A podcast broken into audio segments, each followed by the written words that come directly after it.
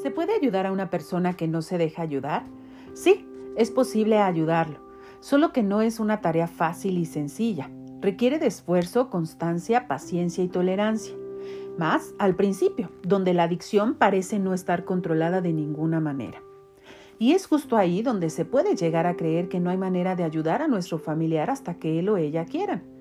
Lo que nosotros como familia no queremos ver es que como en todas las enfermedades crónicas, para atender una adicción se requiere de un abordaje multidisciplinario, es decir, consultas en diversas especialidades de la salud como medicina interna, psiquiatría o psicología.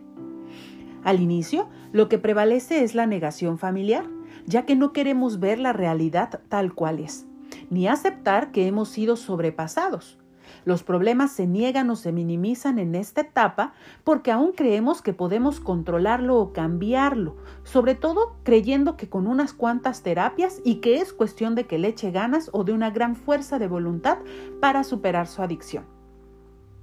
Es muy probable que en esta etapa la familia y por lo tanto el familiar con adicciones siga minimizando y justificando su enfermedad, siendo este conjunto de actitudes las que favorecen la gravedad del problema, aumentando todos y cada uno de los problemas familiares que se están presentando de manera mucho más continua y severa.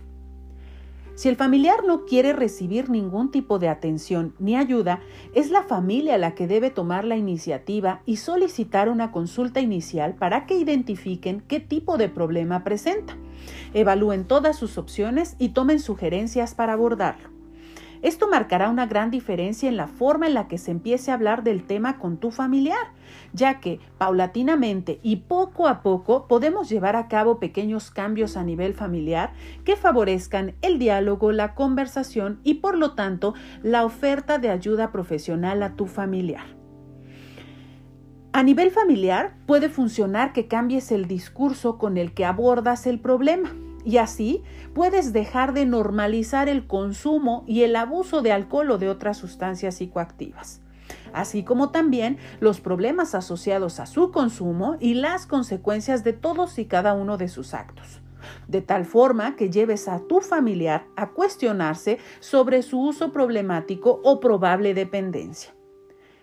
Recuerda que no estás solo frente a esto. Busca ayuda profesional y orienta tus esfuerzos a ayudarle.